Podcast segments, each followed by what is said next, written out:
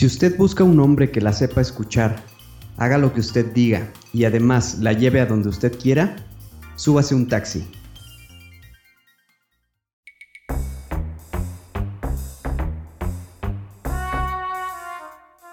La cacería de historias continúa y no dejaremos escapar ninguna. Solo necesitamos encontrar a quien esté dispuesto a compartirlas. Justo estaba viendo estos detalles cuando se dio cuenta de algo más perturbador. Solo podía ver de su cintura para arriba. No tenían piernas. Nunca había experimentado esa sensación. Literalmente, el estadio entero retumbaba bajo nuestros pies. Una vez más, comenzó a sonar el teléfono. No quería contestar, pero el sonido me estaba volviendo loco. Por si fuera poco, en el horizonte, un rayo azota la cima de la montaña, justo en la dirección hacia donde nos dirigimos, haciendo temblar la tierra bajo nuestros pies. Soy Pablo. Yo Miguel. Y, juntos, somos cazadores de historias.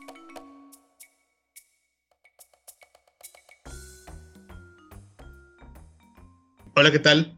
Eh, les quiero dar una vez más la bienvenida a este su podcast. Como cada jueves aquí estamos este, listos para escuchar una, esta vez historias de Miguel, que creo que ya se les ha sido la costumbre de no darnos ni una sola pista con, con la introducción. Al contrario, en lugar de pista parece que nos causa más este, incógnita, ¿no? Pero bueno. ¿Cómo estás, Mike? Bien, bien. Son puros acertijos mis, este, mis introducciones. Sí, la verdad que sí. pues oh, hoy, hoy vengo con, son, me parece, tres historias sobre taxistas. Ok. Espero que no cuentes, cantes la canción de, de Arjona. ¿De Arjona? No, no, no, para nada. De hecho, son tres historias de tres países distintos. Una es de México, la otra es de Chile eh, y la otra es de Déjame, me acuerdo. Por aquí la tengo. Es de Perú. Ok. Dale. Entonces, pues a ver, a ver qué les parecen. A mí me, llamaron mucho la atención. A ver, ya, bueno, ya ustedes decidirán qué, qué tanto les, les gustan. La primera que les traigo se llama La mujer del relicario y el taxista. Esta historia es de Mayra Figueiras y esta es la historia de México. Una leyenda urbana que platican los viejos taxistas del Valle de Orizaba sucedió en una noche oscura y fría cerca de la medianoche, cuando un taxista regresaba a su hogar después de una jornada agotadora de trabajo. En el bulevar de Oriente 6 ya no había ningún alma. Al pasar por el cementerio Juan de la Luz Enríquez, una mujer vestida de negro le hizo la parada, pero siguió de largo. Casi de inmediato se arrepintió y regresó por la dama, que llevaba en su cuello un relicario con una cruz de oro. Erasto, como se llamaba el ruletero, frenó el auto y se echó de reversa para subir a la pasajera. Al observar el rostro de la joven por el espejo retrovisor, sintió escalofrío y miedo.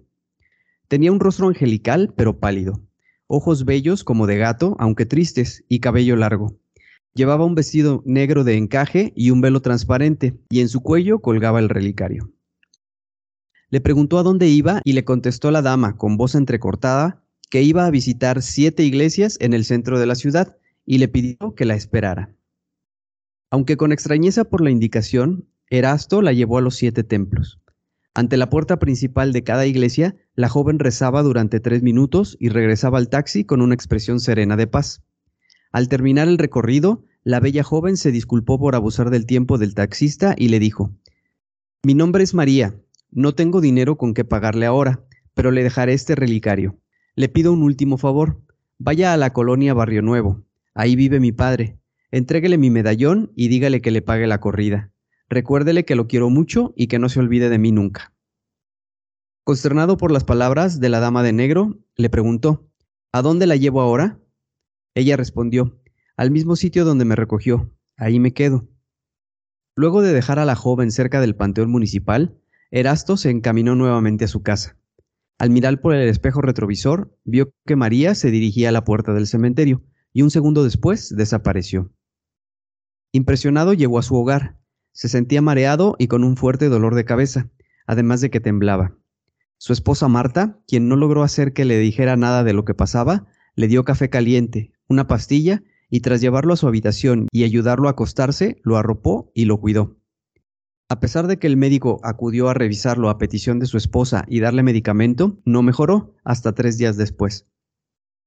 Ya más repuesto del malestar, recordó la noche cuando recogió a María y la petición que le hizo la joven del rostro angelical y triste. Vio el relicario que había dejado sobre su buró y notó que tenía restos de tierra negra. Se levantó, se bañó, desayunó y subió al taxi para cumplir con la encomienda de la mujer. Llegó a la colonia Barrio Nuevo y luego de preguntar en varias casas, localizó la del papá de la joven. Tocó la puerta. Luego de un par de minutos salió un señor vestido muy elegante, traje negro, camisa azul, corbata y zapatos lustrados, que con voz triste le preguntó, ¿A quién busca? Y el ruletero le respondió, al padre de María. Al saber que el señor era la persona que buscaba, Erasto comenzó a platicarle del encuentro. Ella solicitó mis servicios, me pidió que la llevara a visitar siete iglesias. Así lo hice y me dejó su relicario como prenda para que usted me pagara.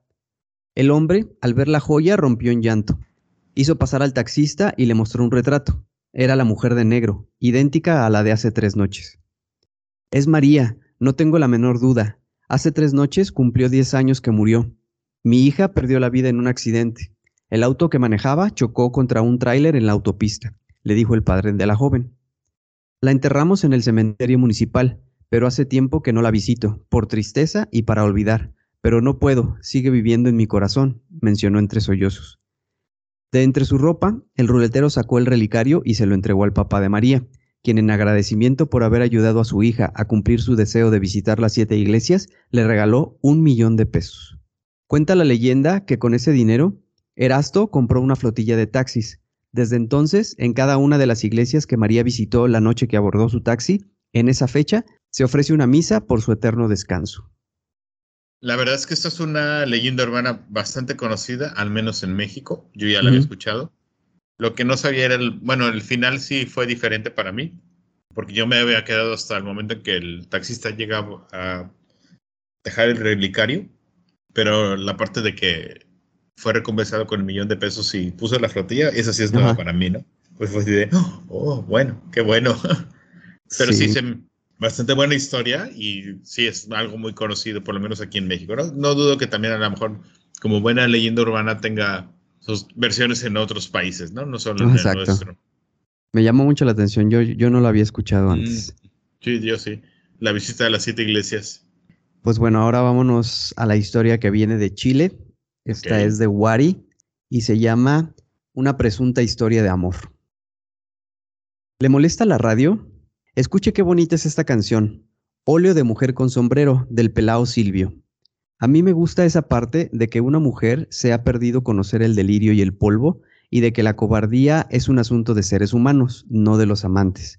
Es que el amor es todo amigazo, ¿ah? ¿O no dice usted? Mire, lo llevo por la Alameda o por Ecuador. Vámonos por aquí nomás. Le voy a contar una presunta historia de amor, como yo le digo. Esta historia comienza con una fiesta en el lado noreste de la ciudad hace 51 años. Es mi cumpleaños número 7 pero además hay otro motivo de celebración. Es que a la casa llega también una tía soltera a sus 42 primaveras con un novio del brazo. El primero que le conocemos. Es mi tía Blanca Rosa, acompañada de Tomás. Los recibieron amablemente mi madre y mi padre. También estaba invitado mi abuelo materno y padre de mi tía. El otro motivo de la fiesta es que Tomás viene a pedir la mano de la ya mencionada señorita. El novio era muy alto y elegante, recuerdo. También frisaba los cuarenta y tantos. Es muy caballero y los adultos brindan en el comedor por los siete años del mayorcito, que soy yo. A la hora del postre, los niños, llevados democráticamente a la mesa de los adultos, contamos chistes de Condorito y cantamos Marcianita, es decir, quiero una chica de Marte que sea sincera, que no se pinte, no fume, ni siquiera sepa lo que es el rock and roll. Marcianita, blanca o negra, en el año 60 seremos felices los dos, y etcétera, etcétera, etcétera. ¿Usted no la oyó nunca? Es que es más joven que yo. Bueno, el mundo, tal como mi tía Rosa y Tomás, quería otra oportunidad. Estaba atrás la guerra mundial y empezaba la guerra fría con Cuba soltándose las ataduras. Además, se pensaba que llegaríamos luego a Marte, donde estarían estas marcianitas puras e incontaminadas. En Yanquilandia estaba que ardía el conflicto racial y odioso de los más reaccionarios blancos, y creo que por eso la canción decía que Marcianita, fuera blanca o negra, no importaba. Sutil saludo antirracista a la lucha de los hermanos y hermanas de color en el vientre del imperio. Los tiempos cambian, pero había eternos conflictos limítrofes entre nuestros paisitos, que los gobernantes de turno avivaban de vez en cuando para desviar la atención de sus problemas internos. De pronto los adultos empezaron a tocar este tema. En un lado, mi abuelo diciendo que había que arrasar con los argentinos que ya nos habían quitado media Patagonia. Del otro lado, el novio de mi tía que decía que los problemas limítrofes deberían determinar de una vez por todas porque solo servían para entronizar a los gobiernos derechistas y dividir los pueblos. Mi padre, con instinto de buen piscis y presintiendo que se venía algo grande, solo bebía vino y escuchaba. Mi madre y mi tía Blanca Rosa, a medida que la discusión iba subiendo de tono, hablaban cada vez con menor entusiasmo de los preparativos de la boda, y a nosotros, a los niños, nos sacaron al pasillo aledaño del comedor. De pronto mi abuelo, recordando múltiples hechos heroicos de pasadas guerras y gritando, ¿Qué te creís, antipatriota con Chatumare? ¿Estáis con Chile o estáis con Argentina? Y se abalanzó sobre quien sería nuestro futuro tío, con un cuchillo en la mano. Se interpuso mi padre gritando, No, don Luis, no, don Luis. Mi madre y mi tía chillaban, llamando a las dos nanas, la nuestra y a la de mi tía, quienes aprovechándose del caos insultaban a mi abuelo diciendo en voz baja, La cagó el viejo reculiao. El novio de mi tía, ya exnovio a esas alturas de la noche, tomó su impecable impermeable y despidiéndose fugazmente, salió a la helada noche del invierno santiaguino.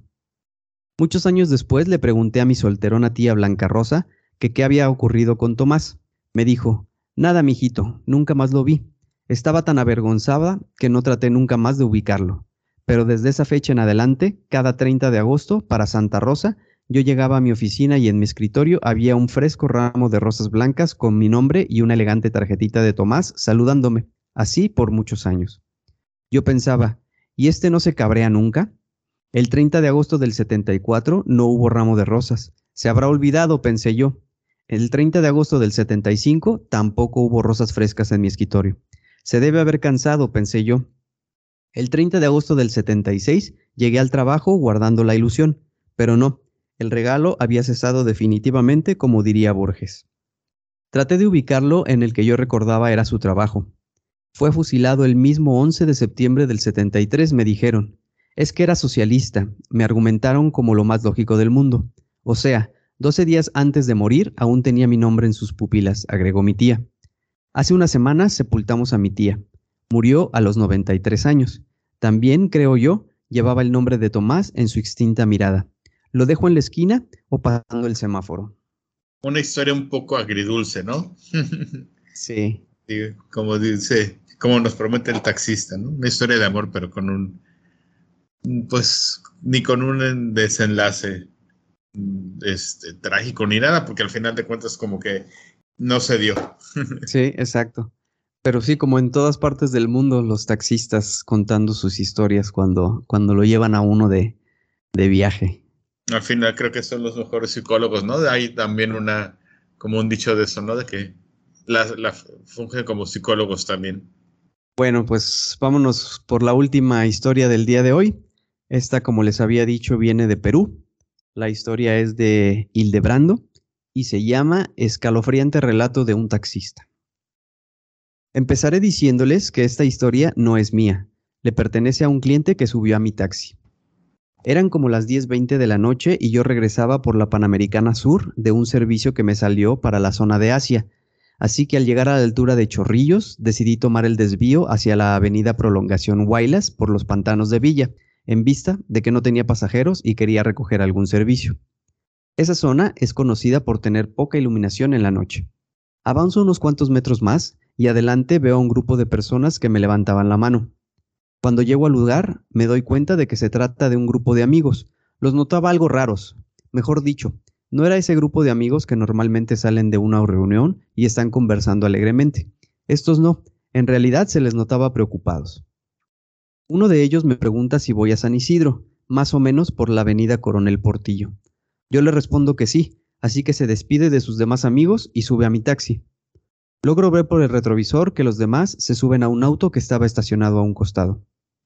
El cliente estaba callado, pero al mismo tiempo un poco nervioso, como si quisiera decirme algo. Es cuando yo tomo la iniciativa de preguntarle, ¿Y qué tal amigo? ¿Saliendo de una fiesta? A lo que él me responde, eso hubiera querido, pero las circunstancias no se dieron así. Luego de quedar un rato en silencio, me preguntó, ¿cree usted en los fantasmas?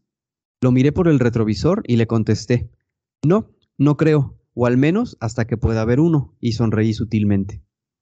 Te vas a quedar sin aliento cuando te cuente lo que nos acaba de ocurrir, pero por favor, no creas que estoy ebrio, ni tampoco que soy un mentiroso.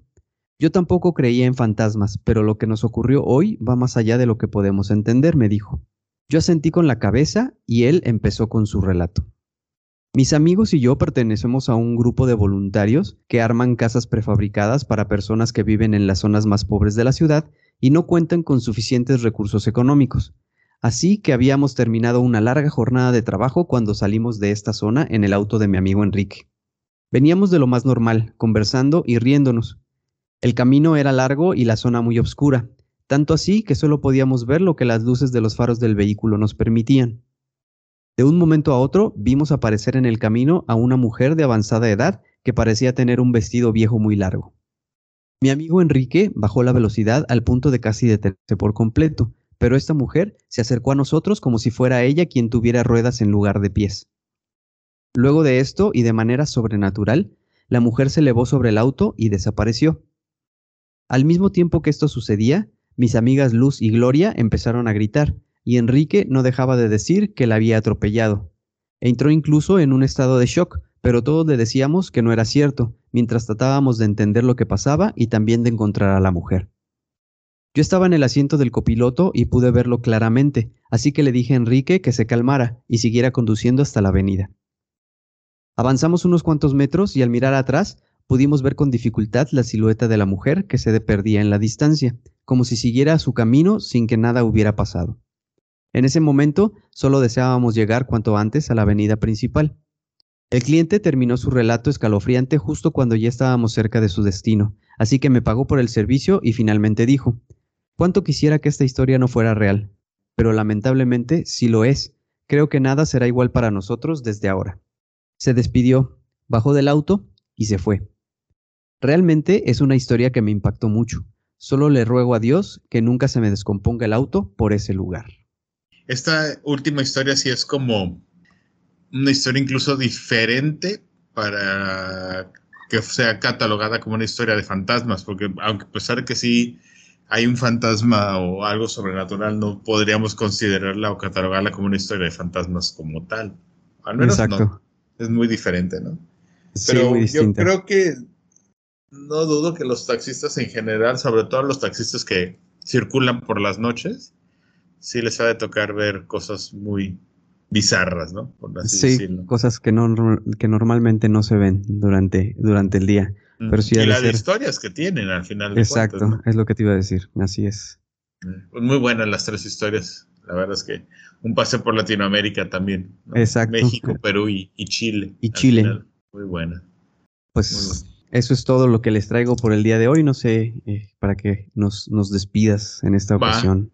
Eh, pues muchas gracias. Eh, les recuerdo a todos es que lo que es nuestro correo electrónico, perdón, cazadores de historias.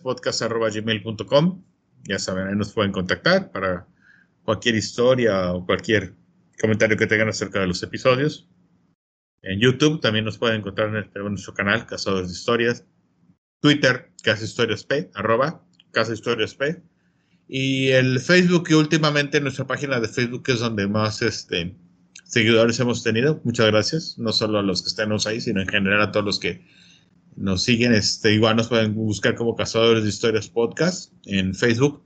Y pues nada, agradecerles a todos sus comentarios. También que, que nos escuchen como cada jueves, ¿no? Y pues aquí seguiremos dándoles latas mientras ustedes este, así lo deciden, ¿no? ¿Algo más, Mike, que quieras tú comentar?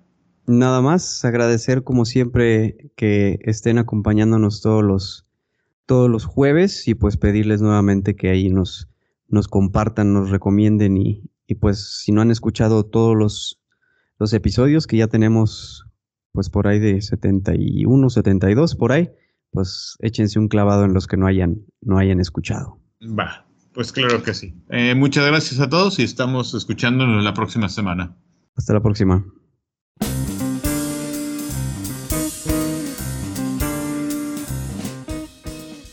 Porque la vida es una colección interminable de historias y todos tenemos una que contar, esto es Cazadores de Historias, el podcast.